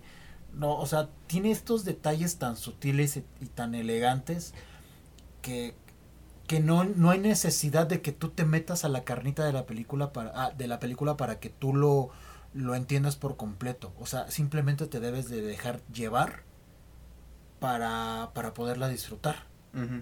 Y están también esos otros montajes más frenéticos de cuando dicen vamos a acelerarle a la ambulancia y están como estos montajes así de que se mueve la, la, la cabeza de los personajes así uh -huh. y luego la, la ambulancia va en, en, putiza y no la sé. La cámara de cabeza. La cámara de cabeza, sí, sí no. Sí, sí, de los de mis finales favoritos de la filmografía de Scorsese, ¿qué? Scorsese yo creo que hace los mejores finales, ¿eh? De los mejores finales de sus películas. Puede ser. O sea, está ahí. Tendría que sí, sí, claro, pero, claro. Pero puede ser que sí. Pero ahí eh, el de el de silencio me, me, fascina. El de este con esa iluminación aceptando, como liberándose de cierta manera. Infiltrado. Infiltrado. Bueno, sí, sí, sí, sí. Mm. Ahora que lo pienso, sí. Sí. Y pues, a ver, ¿qué más de esta película? Eh, hay que destacar a Nicolas Cage. Sí. Sí, Nicolas Cage ha trabajado con todos los directores. O sea, trabajado con Scorsese, ha trabajado con. Sí, busquemos. Dije un dato así, súper sí, a lo sí, pendejo, sí. pero seguramente no, pero es cierto. Sí, sí, no, sí es cierto. Sí es cierto esto. Ahorita, ahorita buscamos exactamente con quién ha trabajado, porque muchos dicen. Que es un mal actor. Y uh, quizás, quizás no es un, un, un, un actor que brille por. Eh, por naturaleza propia, pero cuando es bien dirigido, cuando utilizan sus las herramientas que él tiene uh -huh. como, como artífice del, del de, de, la actuación, lo hace de una manera muy buena. Eh, por ejemplo, es que estoy viendo aquí su filmografía. Sí, yo también. A ver, me suenan muchas películas, pero bueno, trabajo con Kaufman ¿Mm? en El ladrón de orquídeas. Ha trabajado en, bueno, con Scorsese. La de Contracara, ¿de quién fue? ¿No fue del...? Ah, no, bueno, John Woo. ¿John Woo? Ah, ¿es, es, es, es importante? Sí, claro. Ah, okay. Sí, sí, sí. no, lo, no lo ubicaba.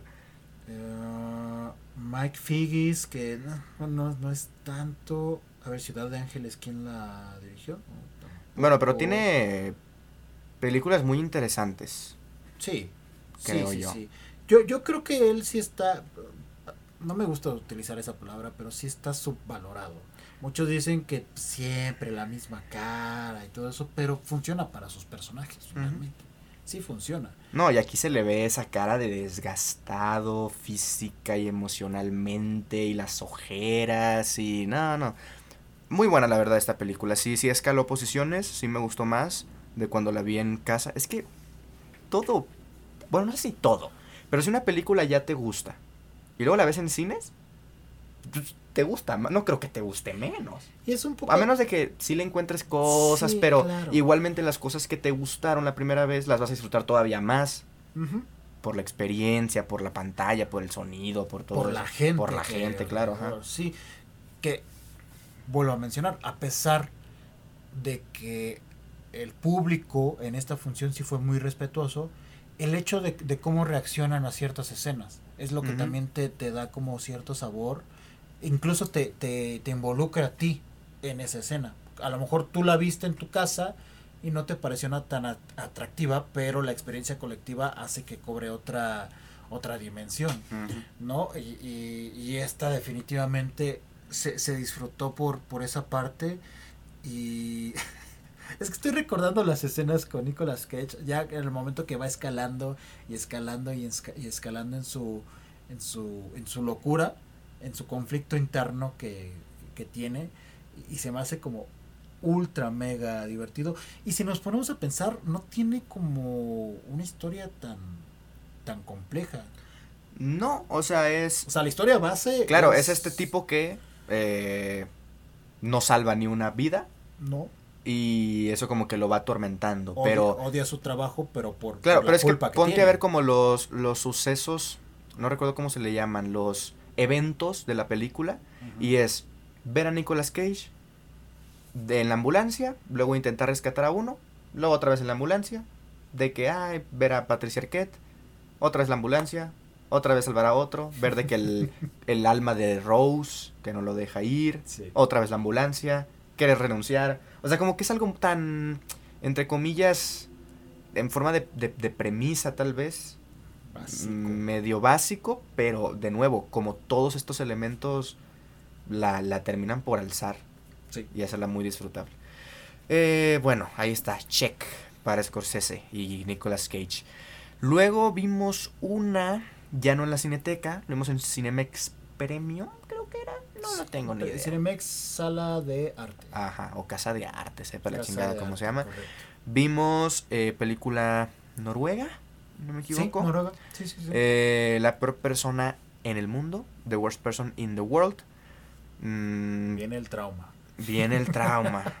Eh, fue mi película favorita de las de habla de las de no habla inglesa el año pasado. No recuerdo cuáles estaban cuáles an- estaban nominadas. Pero bueno, dirigida por eh, Joachim o Joa- Joachim, Joachim Trier.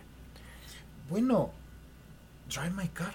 Ah, claro, bueno, claro, sí, sí, cierto. Drive My Car. Drive My Car la 1, después probablemente sea esta. Bueno, estaba Ciudad de, Go- Está- de Ciudad de Fue La Mano de Dios. Dios, perdón. Flea, Flea. Drive My Car, La Peor Persona del Mundo. Y me falta por ahí otra que no recuerdo. Yo tampoco, pero Eh, buen año, ¿eh? Para las de no inglesa. Sí, muy buen año. Pero probablemente esa fue mi segunda favorita. Y ya viéndola otra vez en el cine, si, la si lo reafirmo.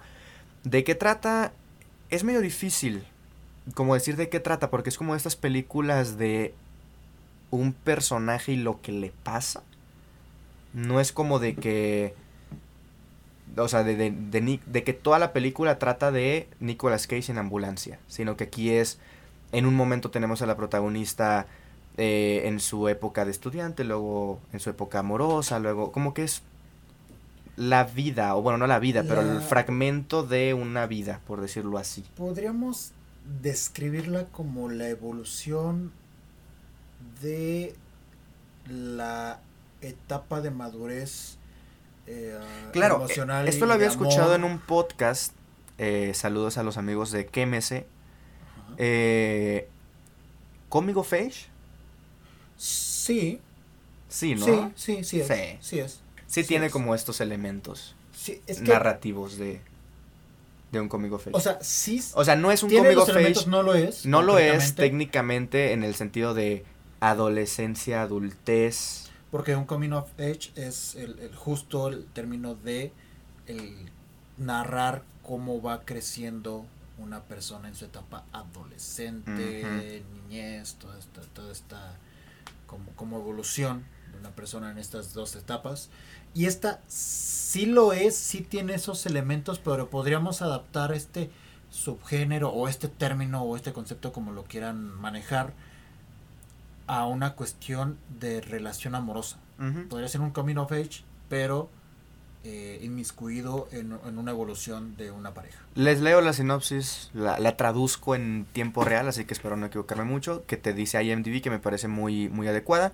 Las crónicas de cuatro años en la vida de Julie, una mujer joven que navega las turbulentas aguas de su vida amorosa y pues se enfrenta como a, a- al camino de, de su carrera profesional también y como tomando también posición de darse cuenta, de nuevo como con estos elementos de los, del cómic of age, de lo que es ella en realidad, y cómo se siente, y cómo afronta la vida, y pues estas cosas que dijimos ya.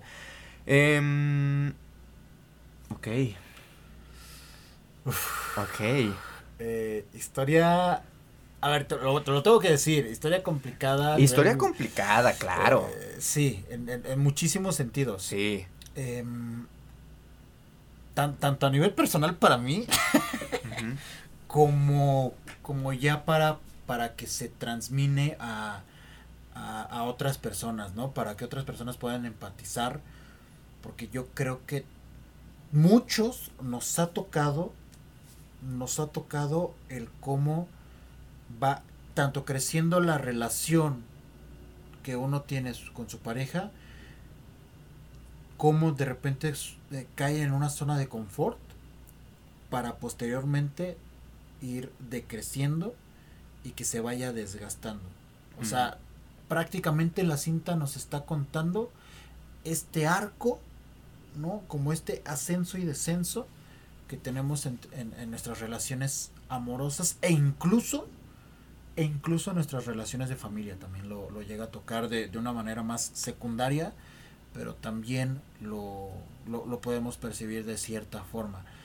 Se me hace muy interesante cómo todo va enfocado tanto en la parte visual como con la actuación de la protagonista, todo enfocado hacia ella, pero sin que lo demás, sin que a lo demás se le quite el peso.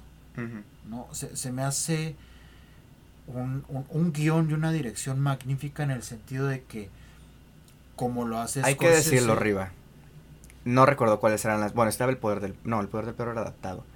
Eh, pero vas a hablar de Belfast. ganó Belfast. a mejor guion original, estando The Worst Person in the World. Hay un problema. Hay un conflicto. Reclámale a la academia, Yo, porque a ti te gustó Belfast. Me gustó mucho Belfast. Sí, definitivamente me gustó mucho Belfast. Eh, sí, pero en cuestión de guion, creo que ni yo le apostaba a Belfast en, guion.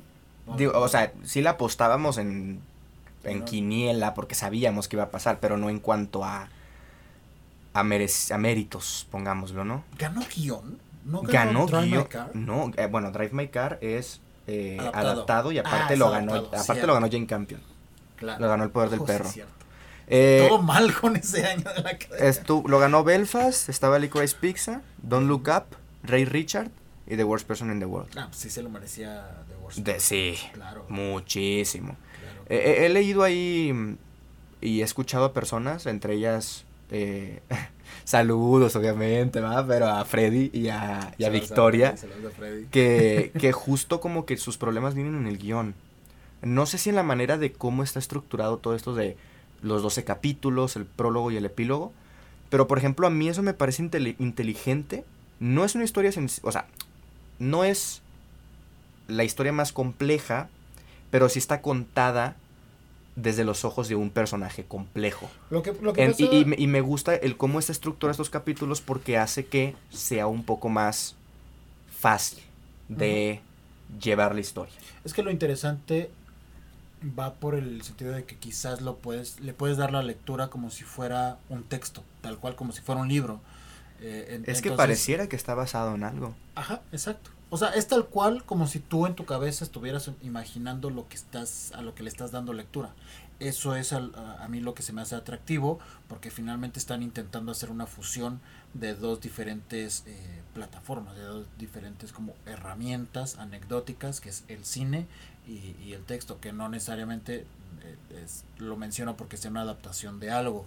Eh, quizás a lo que ellos no, no he escuchado sus opiniones de, de Freddy de Victoria de la, de la película, pero quizás se podría, para algunas personas, podría llegar a sentirse fragmentada la historia. Eso, justo. Es que no quería decirlo y, no lo tomen ¿eh? como, como lo que esta es la opinión de, de Freddy y de Victoria. Obviamente no, pero si no me equivoco es lo que mencionaban. Mm. Que era como que corta capítulo, empieza otro. Y que si bien no está separado por mucho tiempo, como que la temática, pongámoslo de alguna manera, de ese capítulo es muy distinta a la anterior. Se siente inconexo. Ajá, creo que es lo que mm. mencionaban. A mí no me parece. Yo no lo creo. No, a mí, a mí tampoco me parece. O sea, a mí de hecho la película me parece que está hilada de gran manera. Sí, mira. También está hilada. También está conectada porque... Mira, creo... Creo que esta película está diseñada específicamente para aquellas personas que sí han eh, estado en ese tipo de situaciones. A, lo mejor si no has estado como, como en ese momento de tu vida en el cual estás, estás eh, en esta etapa amorosa de ascenso y descenso, a lo mejor sí lo puedes sentir como algo que está en partición. Lo, lo puedo llegar a entender. Pero si ya, ya, ya pasó por tu vida algo similar o algo igual, yo creo que ahí sí puedes hacer como esta conexión. Me parece que la, la película sí se complementa con una, con una experiencia personal que pueda tener el, el público. Y es por eso mismo que te digo, mismo perdón que te digo.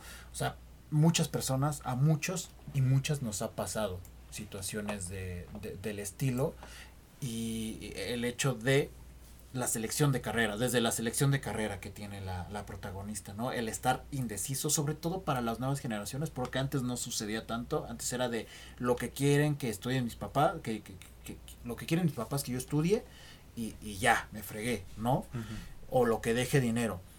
No, actualmente ya es, estoy buscando algo que me llene. Es la naturaleza de la protagonista siempre con esta indecisión, tanto en, en, su carrera como en afrontar lo de sus padres. Indecisión, caprichos, inmadurez. Todo, todo, todo, todo, porque aparte creo que es hija única. O sea, tiene una por ahí media hermana, es media hermana, ¿no? Sí. Eh, no cuenta como si fuera una hermana, porque no. Que, que igualmente, como que nos dan a entender que a esa media hermana le dan no, no muchísimo más amor que a ella. Plasman, que es, le, le dan sí, sí, más atención. Y, y, mira qué, qué, buena es el fútbol, es la mejor portera del mundo. sí, sí. Y de ahí vienen algunos de sus traumas, ¿no? Que después ella los traslada a su, a su relación de pareja y a otros ámbitos, ¿no? Que, que es, es, es lo, a, aquí es donde vemos las conexiones de cada uno de los capítulos. En uno te platican justo la historia de la familia de ella en otro capítulo te cuentan la historia de la familia de él, ¿no? Y todos esos conflictos que vemos en estos segmentos se trasladan a, los siguientes. Y ahí es donde vamos viendo como esta interconexión entre cada uno de los, de los capítulos. Y a la par vamos viendo cómo ella va evolucionando, ya sea eh, de, forma positiva o negativa, ya dependiendo de, la perspectiva de cada quien. A mí se me hace que es de forma negativa para lo que nos están mostrando. Vamos viendo una evolución, un arco dramático de este personaje bastante interesante y de cómo ella poco a poco va percibiendo sus propias red flags, ¿no?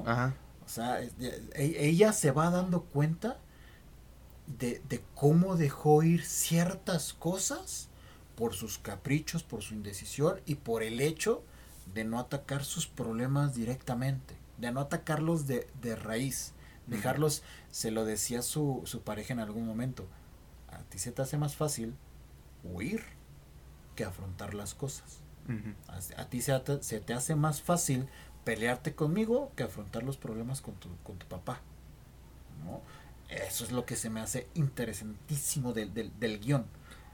O sea, está construido de una forma que parece que todo está segmentado, pero ella, el personaje de ella, lo conecta todo. Y el título, The Worst Person in the World, eh, no es evidentemente la peor persona en el mundo. No. Pero te lo pregunto a ti, Riva, y esta, y esta sensación me dio mientras me agarrabas el hombro cada vez que este personaje hacía algo tú estabas viendo la película y tú decías, esta es la peor persona del mundo. y ni siquiera la película, porque de hecho la película en un punto cambia muy brevemente hacia la perspectiva del otro personaje que no es la primera pareja de, de Julie, sino que es el personaje de Avind, interpretado por Herbert Nordrum, y él dice, me siento como la peor persona del mundo. Es ese personaje el que le da nombre, pongámoslo de alguna manera, a la película, pero es la película la que te da a entender que es ella. Claro. Obviamente, salvando diferencias con un asesino. O sea, obviamente no es la peor persona del mundo, pero en este contexto, por su. lo que ya mencionamos. En un plano emocional. Ajá. Es como. hace daño. Se hace daño a ella misma y hace daño a los demás también. Y lo peor es que. No se da cuenta. En gran parte de la película no se da cuenta. O sea, ella piensa que está haciendo lo, lo correcto.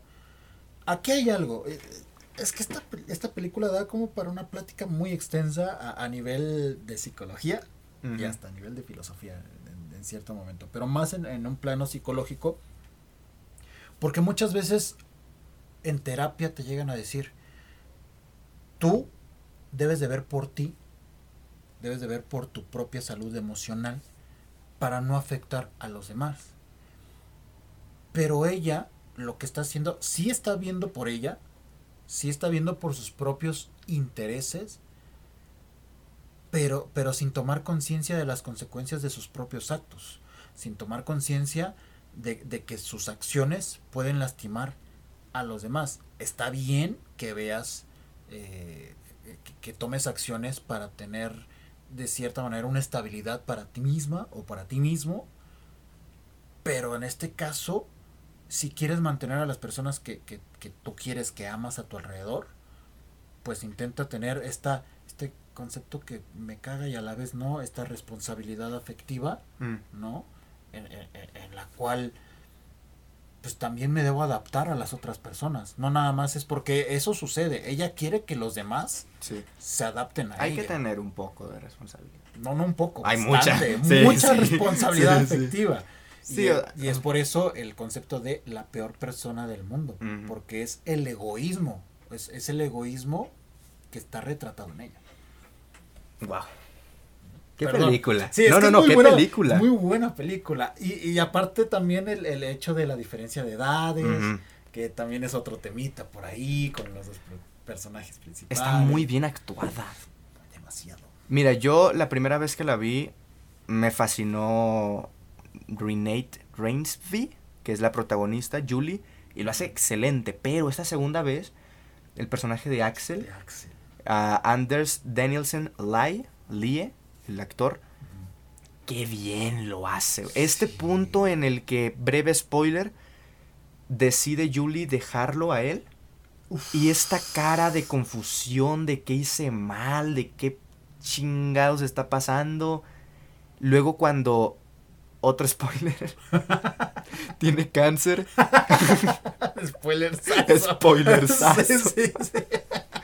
Cuando está yendo a la casa donde vivió de niño. Sí. No, qué gran actuación, güey. Te, te parte en muchos momentos. Ay, sí, justo. Acabas de recordar. Es Joseph en La isla de Bergman, ¿tú la viste? Ah, cierto. También la hace de la pareja de la protagonista. Ahí está. Es cierto. Horrible película, por cierto. Horrible. Yo sé que a muchas personas les gustó, pues, sobre todo a la, a la parte especializada eh, de, de crítica en cine, les gustó muchísimo La Isla de Bergman, sobre todo por las referencias al cine de, de Ingmar Bergman. Pero yo lo odié, es un- una película muy pretenciosa, horriblemente pretenciosa. Ya me dijeron que, que la cineasta que hizo esta película, que no recuerdo el nombre de la cineasta, del- de la directora, por ahí va su filmografía. Entonces, así como que me den muchas ganas de entrarle, la verdad no. Pero, pero sí, mira, mira, no recordaba que había, había salido en esta cinta. Y, y también esta especie de despedida que tienen en el hospital. Sí. Una gran escena cuando le empieza justo a decir sus verdades a ella. Le hace ver quizás lo que está mal. Y esta, no, y aparte esta parte ya en la que él está de una manera tan, lo, lo dice él mismo, es que es muy triste, güey. Soy, estoy siendo retrospectivo y ni siquiera es nostalgia porque no tengo un futuro. Ujú. O sea, tengo cáncer, voy a morir. No tengo un futuro, lo único que me queda es ver al pasado. ¿Y qué es lo que hago? Ver, mis, ver las, mis películas clásicas favoritas. Es todo lo que hago, dice. Es como de... Wow, o sea, es- ya estás en este punto de... De... No buscar nada nuevo, es como un... Es, es también, o sea, él lo menciona. De- antes de, mencionar esto, él lo dice. Estoy en esa edad. Ah, donde ya- donde ya no me interesa conocer nada nuevo, ya me estanqué en, en esta parte de la nostalgia del pasado, porque ya lo demás, lo nuevo ya no me funciona. Y, y después menciona esta parte que tú dices, ¿no? De, pues es que ya... Y, y, y, y dice esto de, yo ya me sentía muerto antes de enterarme de lo del cáncer. Él ya se sentía muerto, ya, ya no valoraba la, la vida como tal y estaba estancado. Y era como, yo ya estaba preparado para ello. Y esto pues finalmente le dio como el, el último clavo al ataúd, ¿no? Que yo ya me estaba construyendo poco a poco. Esta sensación de que mi vida no tiene ningún significado porque aparte el que fue el amor de mi vida se lo dice, el que fue el amor de mi vida me dejó y no va a haber nada más. Y, y es- esta frase que, que tiene en el hospital es magnífica. A lo mejor a ti no te hace sentido, a lo mejor a muchos no les va a hacer sentido, pero a algunas personas específicamente sí nos hace sentido el hecho de que le dice a ella, para mí, eres el amor de mi vida. Quizás yo para ti no lo voy a hacer porque eres muy joven y vas a tener muchísimas parejas y vas a tener muchísimas experiencias. ¿no? Y es como... Ah, eso no sabes cómo duele. eso no sabes cómo duele. Porque es cierto, es, está justo eh, señalando la diferencia de edad y, y, el principal conflicto que tuvo la pareja. Siempre tuvieron distintos intereses. Y es que justo hay algo también de esto de la del indecesidad, indeciso, ¿cómo se dice? Indecisión. De la indecisión del personaje de Julie, de que al principio pues está con Axel que es como 10 años mayor a ella y luego lo deja por este otro que es más contemporáneo, no no sé si tendrá la misma edad, pero pues es joven como ella. Sí, sí, sí. Y, y le dice a, a cuando empiezan, oh, otro spoiler, cuando cuando empiezan como a discutir otra vez Axel y, y el, bueno, perdón, no Axel, eh, Julie y el otro vato, que no recuerdo el, nombre del, del, personaje, Enday, Enday, algo así. Eh, IMDb porque soy pendejo. mm, el personaje de Julie con el personaje de... Mm, Ese mero. De Nicolas Cage, no, de Avind, Avind. Y que empiezan como a tener otra vez esta discusión ahora con él. Y, y ella como que le da a entender algo así de de ahora busco algo más estable y es como eso lo tenías con el otro. Pero pero pero que creo que yo verboré ahí le di un coraje cuando sí tú estabas bien emputado estaba muy enojado viendo la película en serio amigos. Estaba muy muy enojado. Eh, ya la había visto yo ya la había visto pero definitivamente sí es otra experiencia poderla revisar en cine eh, porque aparte pude conectar todavía más con otras con otras situaciones pero yo lo estaba odiando horrible, horrible. Cuando, cuando conoce a Axel, ella de cierta manera no buscaba algo estable, no buscaba algo serio. Pero lo que se le hizo atractivo era la seguridad que él tenía de estamos en lugares diferentes, esto no va a funcionar. Eso fue lo que se le hizo atractivo, la madurez que tenía el chico que ella no estaba buscando, pero dijo, ah, se me hace maduro, me va a cuidar. Es esta parte de que buscan las mujeres de repente de hombre mayor como estos daddy issues, me va a estar cuidando. No, y pues en, específico este personaje tiene daddy issues. Este, o sea, este sí tiene este daddy sí tiene daddy issues. Este sí, muy marcado, muy marcados. Que finalmente son esos daddy issues los que la terminan separando de, este personaje. Bueno. Muy buena, ¿eh? Muy buena Yo creo que mi favorita de las cuatro. ¿Tu favorita de las cuatro? Que vimos. Ah, y de la que hablaremos enseguida. Sí. Y la que viene enseguida es mi menos favorita. Hija, no sabía que ibas a decir eso. Que es Everywhere, Everyone, no, Everywhere, Every, Everywhere, todo, Everywhere, All at Once. Todo en todas partes al mismo tiempo. Nombre muy, muy largo. Película del 2022, dirigida por eh, Dan Kwan y Daniel Scheinert. Productores los hermanos Productores los hermanos rusos. Nos enteramos ahora los Nos Quédense los créditos, amigos. Quédense los créditos. descubre cositas. Eh, película de multiversos. Estamos en la época de la era de los multiversos. Exacto, sale Doctor Strange, Spider-Man, Batman, Superman. Efectivamente. De hecho sale Batman con dedos de salchicha. de salchicha. No, obviamente no salen. No, ya sé. No, es Chip and Dale. tampoco. No, si no sería una obra maestra. No. De, hecho, no. Gran película, por cierto. A ver, ¿de qué trata? ¿Cómo me ignora? ¿Cómo me ignoras, Osvaldo? Nunca le dedicaré dos palabras a ella. Ah, bueno, de hecho no. Ya lo escucharon ustedes. Riva no. Película con la que te dormiste, preguntamos en el episodio anterior. Chip and Dale. Mi respuesta. Efectivamente. A ver, soy productor, ¿puedo cortar mm, no, podcast? No, porque me lo vas a pasar en crudo, el, audio. ¿De qué trata Everywhere, Everyone, esta madre? No sé. No sé, es que ese es el pedo. A ver, ¿de qué trata? Está esta mm, señora inmigrante china. Ajá. Eh, que tiene una familia y que de repente... ¿Tiene una lavandería? Tiene una lavandería, tiene como hay unos problemillas de impuestos. Están declarando impuestos. Están declarando impuestos. de, manera errónea. Y de pronto como que su esposo cambia de personalidad y eh, al parecer es como este, es, de otro universo, este señor. Y le empieza a decir que hay una persona que anda de universo en universo, América Chávez, Exacto. pongámosle, sí, una América Chávez China, eh, que va juntando muchísimo poder. Que aparte ese personaje sí es mexicano. Ah. Sí, ¿no? ¿Cuál? ¿O quién era mexicano? ¿La novia? No, la mexicana era la novia, mitad mexicana. Sí, sí, sí. sí, Este. Qué pendejo, Río. Sí, sí, perdón, perdón, perdón. Es que eh, dijeron mexicana y dije, sí, perdón. Sí, sí. Y pues no sé. O sea, es la labor ahora de ella enfrentarse a esta persona super. Porque es la elegida. Porque es la elegida. Sí. Muy Matrix. Y pues nada, de repente todo se vuelve loco. una locura. Y, y pasan muchas cosas. Pasan muchas cosas. Muchas. Es que en realidad, como que tenga una trama, no, la tiene. Es lo que mm. acaba de describir Osva. Es como su esposo de, de, otro universo intenta reclutarla, intenta enseñarle cómo viajar entre universos para poder pelear, combatir, afrontar a este personaje, a este ser que está haciendo algo malvado contra todos los universos, ¿no? Creo que más allá.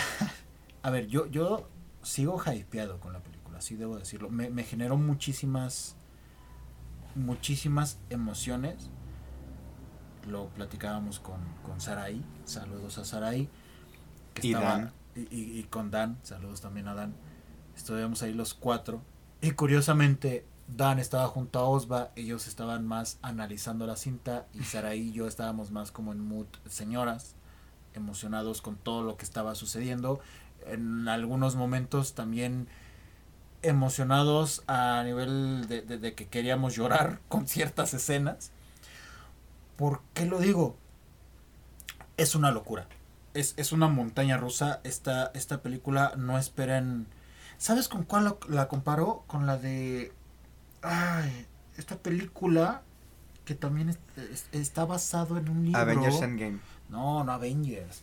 Everything, Everything's, algo de Things. Eh, pienso en el final. Pienso en el final. Se, no me en cuestión de locura de cómo está contado. Ah.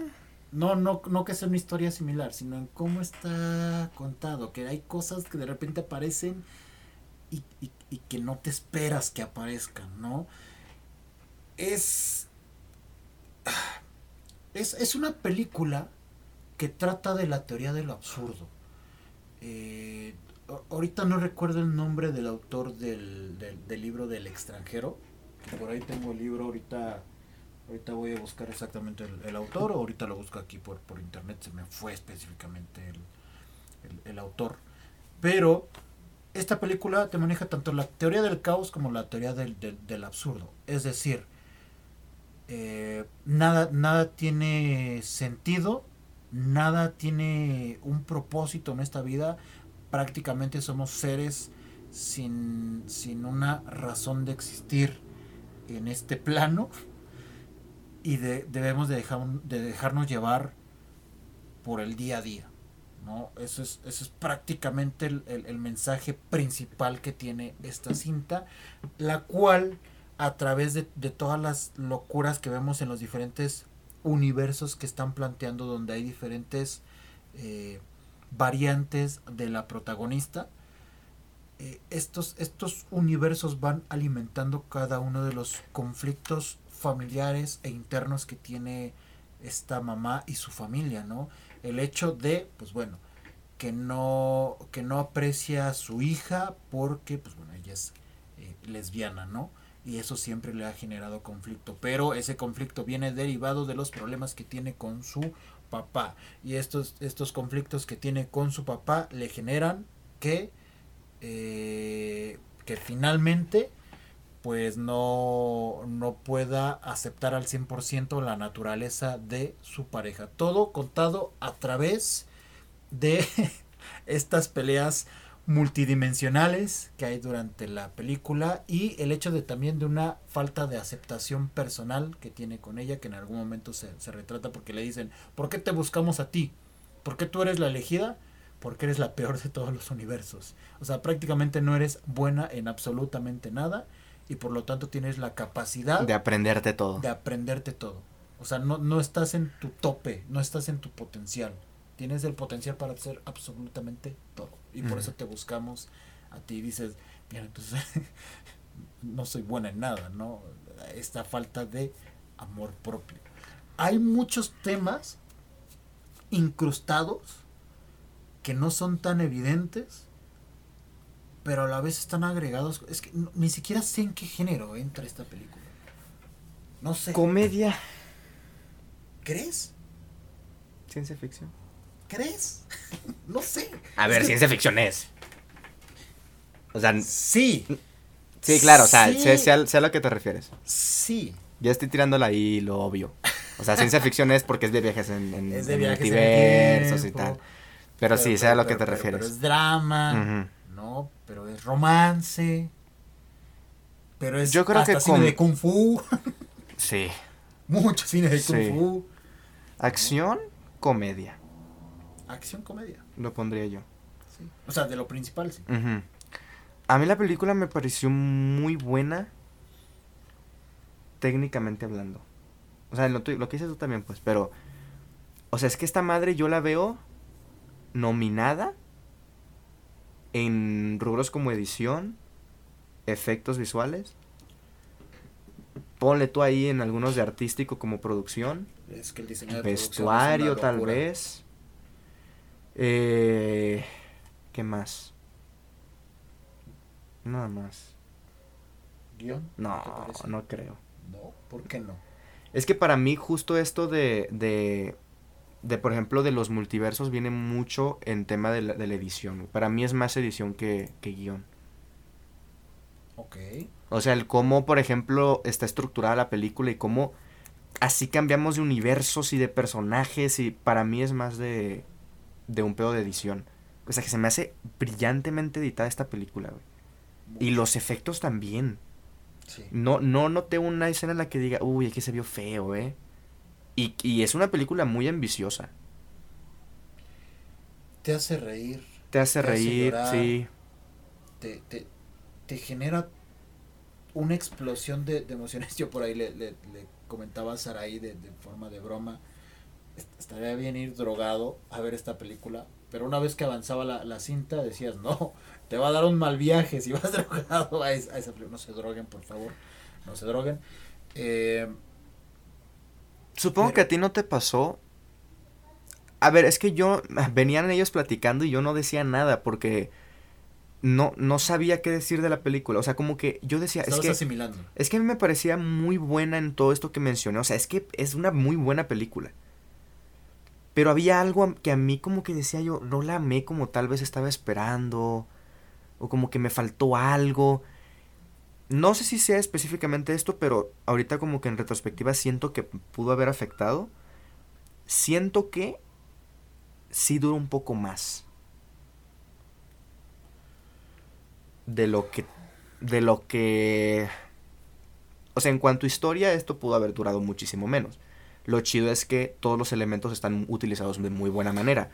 Pero como que, por ejemplo, esta sorpresa esta innovación de cada universo cuando te presentan lo de los dedos de salchicha y luego te lo vuelven a poner media hora después con los mismos chistes de los dedos de salchicha, ya no se me hace que funcione tanto. Lo que a mí entiendo, sí entiendo por dónde vas. Es que como todo está tan así, sí, siento que por ejemplo es lo que mencionamos con la de Scorsese en la Scorsese está este punto de bajón para que luego cuando vuelva a subir digas, ya lo extrañaba. Y aquí no, aquí es todo siempre muy arriba. En términos de hype, de, de, de, de serotonina, de, de, adrenalina, de todo. que como que ya siento que en un punto como que dices tú, bueno, es difícil que se superen y no lo están haciendo. Lo, que, bueno, a mí lo que me sucedió y quizás una manera de, de justificar, por así decirlo, esta parte de repetir el volver a utilizar los, los universos, yo creo que en una primera instancia es, voy a darte estas herramientas, este universo te lo presento, te lo presento así, te lo presento así, te lo presento así, porque inicialmente vemos que, que están presentando nada más los universos, es uno donde ella es eh, muy buena con las artes marciales y aparte actriz, ¿no? Muy famosa, otro donde justo ella tiene dedos de salchicha, otro donde ella es cocinera, etcétera, etcétera, etcétera, etcétera, etcétera. Te van presentando los universos tal cual. Posteriormente los repiten para implementarlos en, para implementarlos en los diferentes problemas que tiene ese personaje. Por eso a, mí se me hace increíble cómo los retoman porque es no nada más te presentamos un absurdo por presentártelo. Este absurdo tiene un justificante en el conflicto interno que tiene ella, en el conflicto eh, familiar que tiene ella, en el conflicto de negocio que tiene ella, ¿no?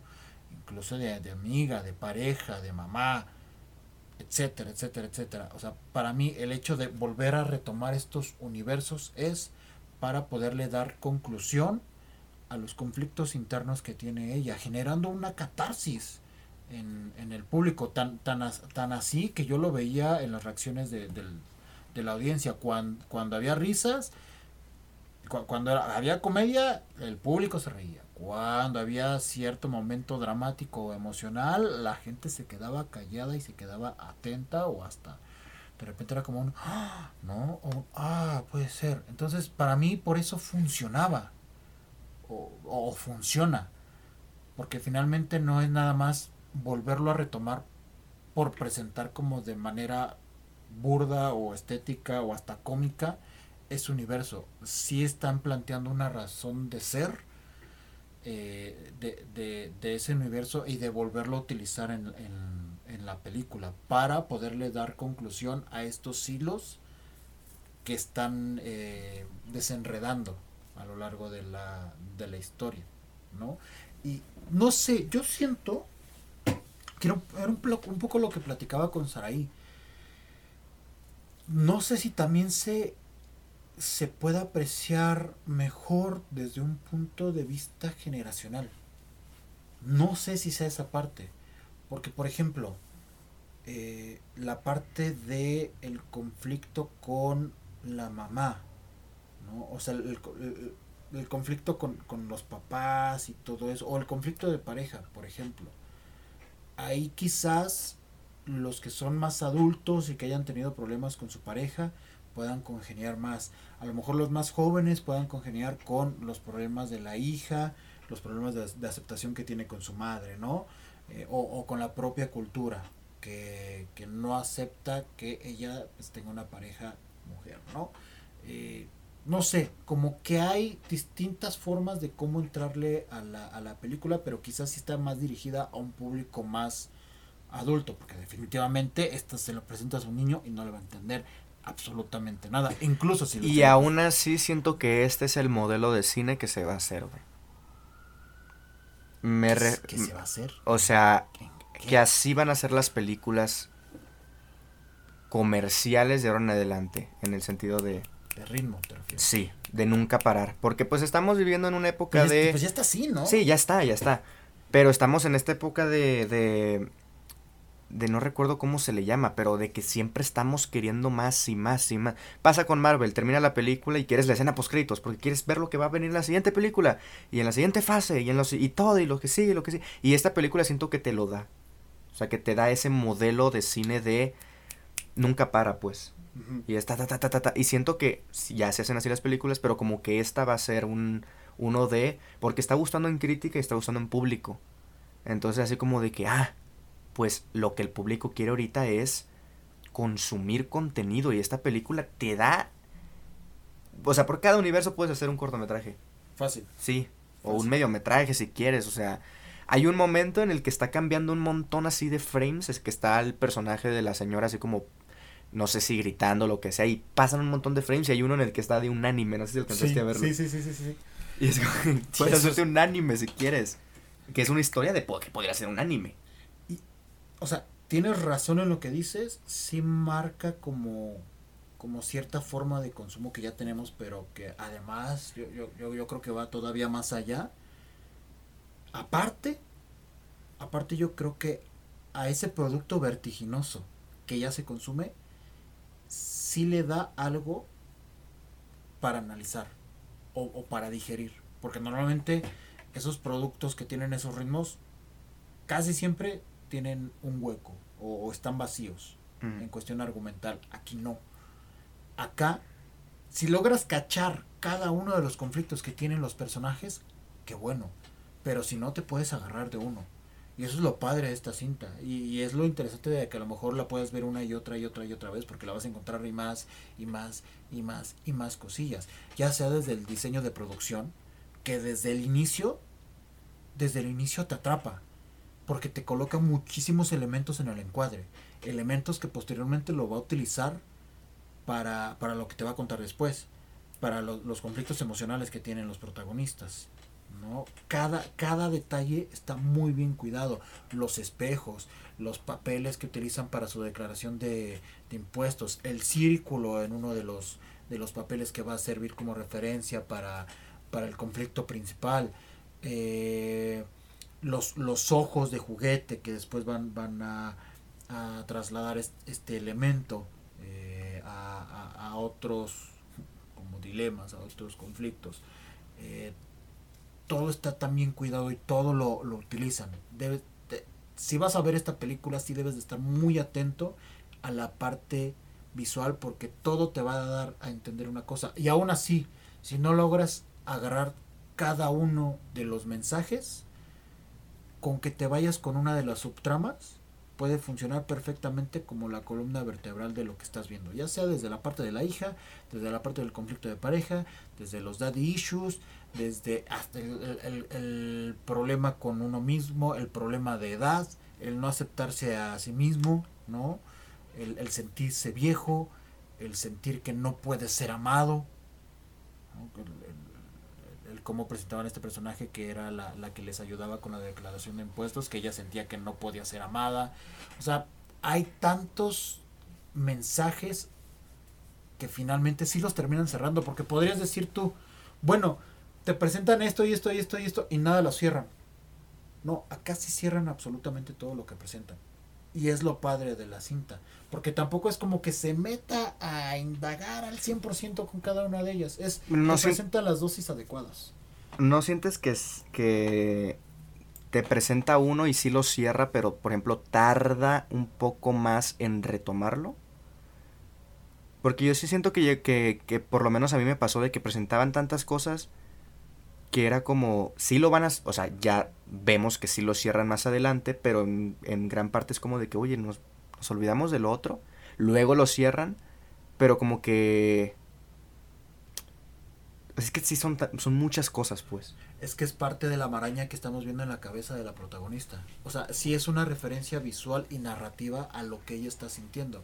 Finalmente tú cuando, cuando tienes un, un conflicto personal, a nivel eh, emocional o, que te estás haciendo chaquetas mentales en tu cabeza, de inicio no las vas a resolver una por una. O sea, tienes tantas ideas y tantas cosas que pensar que no, no sabes cuál resolver primero, no sabes por cuál ir. De repente te vas por un camino, te quedas a medias, te vas a lo que sigue, no te funciona, te vas a lo que sigue. Yo creo que, que la forma de presentarlo sí es una referencia visual y narrativa a lo que está viviendo la mamá, a lo que está viviendo este personaje. Es no tengo la capacidad, aparte se lo dicen, no tiene la capacidad para hacer ciertas cosas, no tengo la capacidad para poder resolver mis propios problemas. Por eso estoy saltando de problema en problema, estoy saltando de universo en universo buscando las herramientas para poderlos resolver. Y una vez, y es que esto es lo padre, una vez que ya adquiere esta spoiler, Creo que esto sí es spoiler. Ah, ¿qué quieres decir? lo de una vez que ya como que tiene esta capacidad de, ir a... Mm, pues spoilers. amigos. Sí, es que no sé qué es spoiler o no en esta cinta, la verdad. Claro. Eh, es una locura, en serio. Una vez que tiene esta capacidad de, de poder saltar a todos los universos, ahí es donde ella empieza a jugar con todas las herramientas que tiene en cada uno de estos mundos para poder ir resolviendo poco a poco sus problemas. ¿No? Que inicia con, primero, eh, la conexión con mi hija y después con Siento que, mira, aquí, aquí encontré otra cosa que no me estaba gustando mucho. Siento que es muy fácil la manera en la que aprende. No o sea, aprende las habilidades, no de que aprende a, mejor, a aceptarse, no, la, a la manera en la que aprende las habilidades. Es como de que, ¿qué es lo que necesitamos lo primero? Alguien que sepa de artes marciales. O que sea de que gimnasia o algo así. Ah, pues se equivoca al principio con decir te amo, pero luego lo dice y ya sabe. Y no sé, como que eso era un poquito a mí de... ¿Qué necesita la protagonista? Ah, pues en algún universo va a estar esa habilidad. Un poquito... Es que esa es la parte del absurdo, de la teoría del, absurdo. Es, es finalmente... Creo que se lo dice la hija en, algún punto. No va a tomar las cosas en serio. O sea, es, es, es un poco un discurso tanto para la mamá como para el público. No se tomen tan en serio lo que están viendo en pantalla. Es parte del absurdo que estamos viviendo nosotros como personajes y lo que están viendo a, nivel visual. O sea, no, no intentes darle eh, esta escena de las rocas, no voy a decir específicamente qué, pero la escena de las rocas, esta plática que se lo dice, aquí ya no necesitas pensar en absolutamente nada. O sea, ya es como vivir por vivir. ¿No? Es un mensaje también para el público. No se tomen tan en serio lo que están viendo, no, no, no intenten como darle justificación a todo. Es, las cosas pasan por... y yo por eso no le doy mucha importancia, o bueno, no importancia, sino profundidad como a esto que tú sí le estás dando. Estos problemas personales. Tampoco siento que la película intente siquiera como meterse a la psique del personaje. Por sí, sí les recomiendo mucho que lean el libro del extranjero de Albert Camus, porque se los menciono. En este libro lo, lo, que hace es contar la historia de un personaje que no tiene sentimientos, no tiene emociones. A él, para él la vida no tiene ningún sentido. O sea, si le muere la mamá, tiene una relación de pareja, pero la pareja es de, pues yo te amo, ah, chido que me ames, ¿no? O sea, está bien, no me desagradas, no me caes mal, puedo tener algo contigo, no es como que sienta algo, tiene, tiene una relación ahí con un amigo que creo que vende drogas o algo así, no. Se meten en cosas ilícitas. Pero para él todo es un absurdo, nada tiene sentido y el hecho de estar aquí en este mundo no, no tiene una justificación y es dejarse llevar con la vida porque sí. No, pero, pero finalmente es un poco lo que el autor, a través de, sus distintos libros, porque esta teoría del absurdo no nada más la maneja en, este libro, sino es, sí te estoy planteando el que esto no tiene sentido, pero para que tú veas que sí tiene sentido. Y es un poco lo, lo que sucede con estos, estas conclusiones a estas diferentes historias. Es la hija intentando darnos a entender que nada tiene sentido, no tenemos por qué tomarlo en serio, pero la mamá aterriza todo es, no, lo que llena esos vacíos, lo que llena esos absurdos, es esto, es esto, es esto, es esto. Para mí, para ti puede ser una cosa completamente distinta. Finalmente ese es el mensaje y es lo que termina por desarrollar lo que vimos atrás. Entonces si es un absurdo, pero es como, sirve como ejemplo para que tú no pienses así. Yo lo veo de esa forma. También es interpretación, ¿no? También es interpretación. ¿Cuántos años tienes? Dínoslo. 12. Se nota. ok, ok. Ya sigue siendo mi menos favorita de la serie. Ojo. que está buena, está buena, me gustó. Es muy buena. Pero Se la van a pasar muy bien. sí, sí, pues nos, nos dieron una encuesta ahí al final, ¿no? De Cinemex. Y sí, pues sí la recomiendo, porque pues sí la recomiendas. Es una película que recomiendas. Y, y puso una nota, bajo sus propios riesgos. Escúchenos Bacine para, para más recomendaciones. Exacto. Lo habías puesto tú. Hubiera, Sí, es cierto. Hubieras puesto la encuesta. hubiera hecho un spam bien cabrón ahí. De, ¿quieren saber mi opinión? Ah, pues escuchen el podcast. Si tanto les interesa, Exactamente. que nos andan dando encuestas ahí, escuchen el podcast. Pues bueno, amigos, eh, casi dos horitas, bastante bien, fueron cuatro películas, entonces ponle que media horita de cada una. Sí, sí, sí. Eh, muy variadas todas, pero con un tema en común, que es que se vieron en pantalla grande, Exacto. como deben de ser vistas las películas. ¿Sí crees? La mayoría. Bueno, no es la mayoría, no, capaz no es la mayoría. Ahorita capaz no es la mayoría. Pero sí muchas. Estas cuatro, sí. O sea, ¿podrías decir que estás en contra de que se vean las películas en otros dispositivos? En un celular sí. En un celular sí. En, en una computadora, en una pantalla, no. No, yo lo hago, no puedo, no puedo ser hipócrita. Pero en el celular nunca he visto una película. Ni serie. Si tú tuvieras la posibilidad, o sea, si tuvieras tu computadora, tuvieras tu pantalla y aparte tuvieras un cine cerca, ¿qué preferirías? A ver, es que esto obviamente es cuestión también de... eh, porque van a decir de que no, pues es que no todos tenemos el dinero. Claro, claro, este es en la, hipote en la, hipo- Sí. en la hipótesis, Sí, sí, sí. utopía, de que el arte es gratuito y democrático, lo, que, lo cual no es, ¿va? Pero. Ojalá nuestro presidente supiera eso, ¿verdad? Pero- pues sí, claro, voy al cine.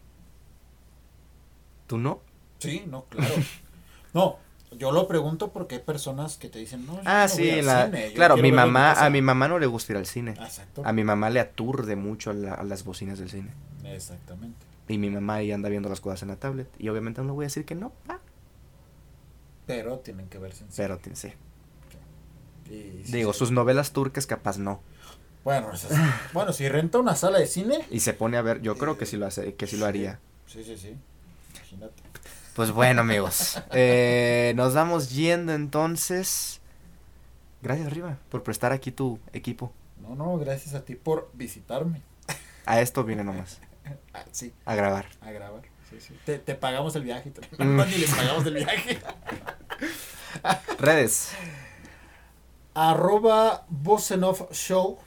Por todos lados. eh, Spotify, Apple Podcast, Twitch, Twitter, Facebook, TikTok. Ya se van a subir TikToks esta semana. Eso dijiste el no, año. no, no, no. Ya. Ahorita, un ahorita. TikTok al año. le Digo, voy- un TikTok le al voy- día. A Osvaldo, en este momento le voy a mostrar los TikToks que ya están hechos. Nada más es. Ya, los voy a mostrar. Ya están hechos. Están hechos 10 TikToks programados para, para las próximas semanas. Ok. Ojo, ya están hechos. TikTok y a mí me encuentran eh, por todos lados como arroba ribacun con K. Muy bien. A mí, pues bueno, ya saben, el podcast lo pueden compartir y calificar en Spotify y Apple Podcast. También está en Anchor, en Google Podcast y demás. El canal de YouTube, Osvacine, que bueno, ahorita hemos estado inactivos porque ando de vacaciones. Pero intentaré hacerle video a por lo menos everywhere, everyone, everyone, cha, cha, cha. Eh, en YouTube. Es, este, Twitter, Instagram, arroba. Y recordarles también el Patreon, Osvacine, donde pueden apoyar de manera económica, si gustan y pueden, para eh, tener distintos beneficios. Pues nada amigos, esto ha sido todo por el episodio número 113 del podcast de Osvacine, el episodio número 2 de esta eh, tercera temporada. Y nos andamos escuchando en el siguiente episodio. Adiós.